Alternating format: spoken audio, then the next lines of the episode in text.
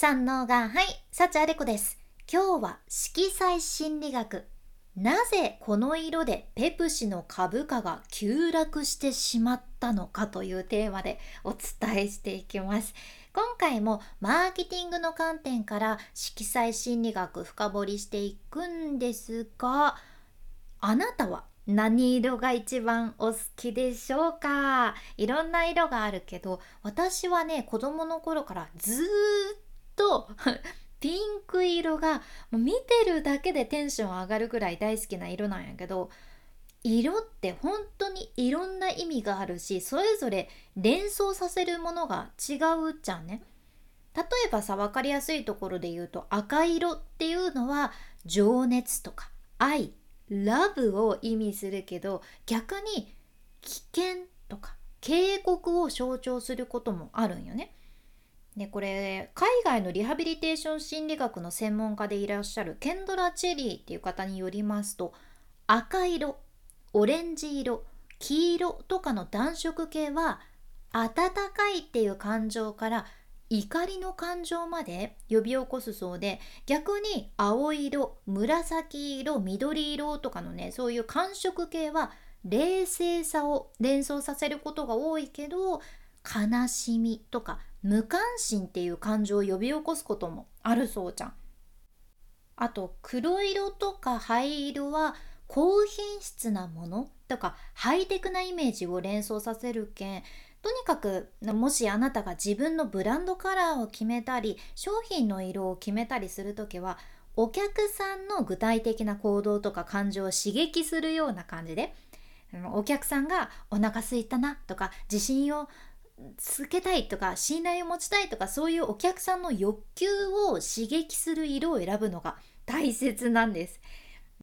海外の調査で分かってることでね30カ国の4500人以上の参加者を対象とした調査で人っていうのは色と感情をすぐ簡単に結びつけるっていうのも分かっとってほとんどの色がポジティブな感情と結びつくんやけど茶色と灰色そして黒色はネガティブな感情と結びついたそうなんよね。うんまあ、もちろんこれだけが全てじゃないんやけどそういう傾向があるっていうことじゃん。うん、ってことでこの研究で分かった世界中の人たちがそれぞれの色から結びつける感情というのを一個一個お伝えしていくけんなんとなくこの色はこういう感情を引き起こすのねっていうのを掴んでみてください。いきますね。まずは赤色。赤色で一番出てきやすい感情というのが love 愛ですね。これはわかる。赤いバラとかね、そういう感じしますからね。適当やけど。で、次に怒り。で、その次に喜び。その次に憎しみ。やけ赤色ってさ、マジでやばいじゃん。振り幅がすごすぎて、ええー、って思うけど、でもそれぐらい人の感情を揺すぶる色っていうことはよくわかります。そして、オレンジ色と黄色で出てきやすい感情というのは心が満たされる喜びとか楽しいっていう感情ですね。で緑色で一番出てきやすい感情は満足なんですよ。その次に喜びその次に安心でその次に興味っていうことです。で青色で一番出てきやすい感情は安心その次に満足その次に興味です。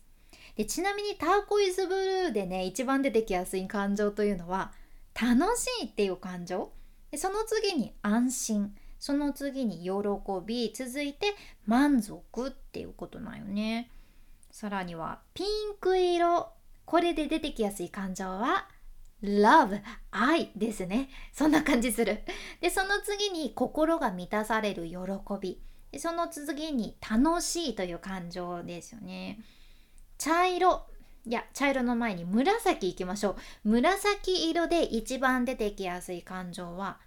何だと思われますか？いきなりクエスチョン。これね、紫色で一番出てくるのが楽しいっていう感情なんですよ。ね、意外でした。で、次に興味。その次に傲慢その次に小3なんよね。やけん紫色って結構他の色とは違う感じがするなーって思ったっちゃけどやはり独自の意味合いが出てくるようです。あと白色で出てきやすい感情は安心。次に満足。灰色。これで一番出てくる感情は悲しみ。その次に失望。その次に後悔ですね 灰色さん大丈夫そうって思いますけど まあ灰色のイメージがこうなんよね。で茶色で出てきやすい感情は嫌悪感っていうことなんです。えー、茶色のクマさんとかあったかい感じするけどって思うけど人間がすぐ紐つく感情はこれっていうことなんですよ。で黒色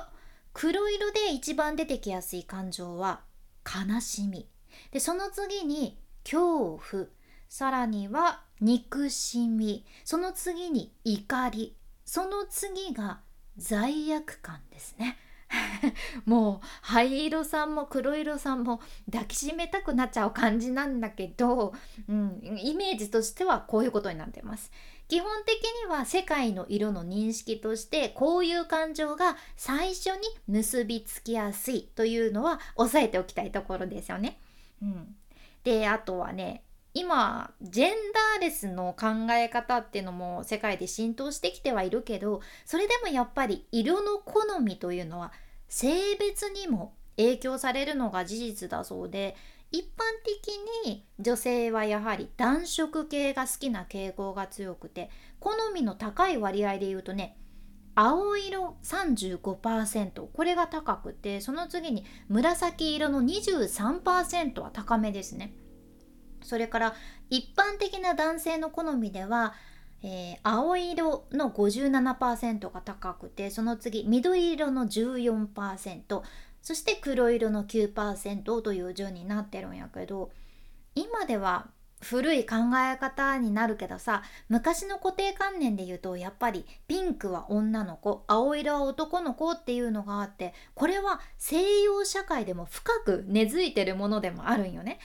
でもちろん考え方としては古くなってるんやけどでもそれでも今でもそのピンク色の系統が女性市場では人気なのは無視できないもので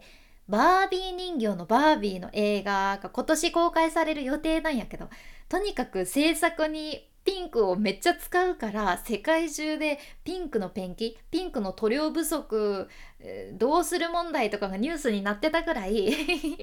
ピンクっていうのは象徴的だし女性向けのファッションブランドとかコスメブランドで一定数やはりピンクは目にするんよね。私がピンク好きやけんさ私みたいな人間が世界中にやはり一定数いるっていうことです。逆に黒色とか紺色みたいな濃い色合いは昔から男性の象徴として男性向けの商品に今でもよく選ばれてるわけですよ。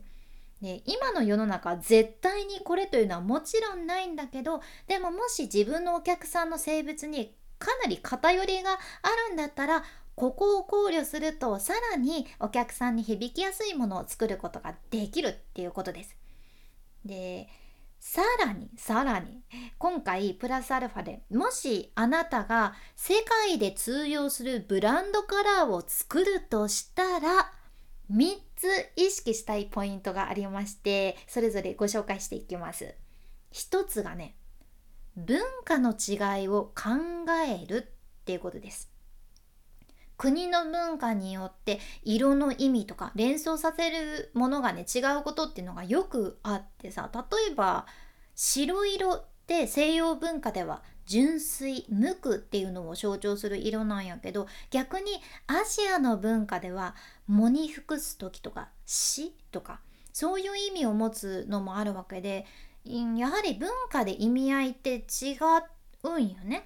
でこれに関して一つ海外事例をお伝えすると1950年代の話なんやけどペプシが東南アジアで色をね刷新された過去があるんですよ。最初古くてくすんだダークブルーだったのを新しくトレンディーなアイシーブルーに変えてらっしゃってまあ水色寄りの色に変えてらっしゃってこれは自動販売機とかでペプシがいい感じに見えるようにね色を変えられてるんやけど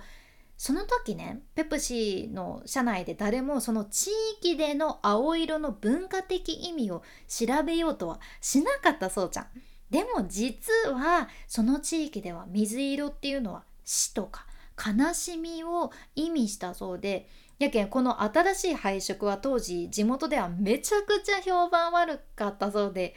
なんとねだからこそペプシの株価が急落したそうなんよね。色だけで カラーの力やばって感じやけど怖いんです。だからちゃんと文化的な意味合いっていうのを把握しておくのはこれ絶対ですよね。私も改めていや色大事だなって思いました。で2つ目のポイント。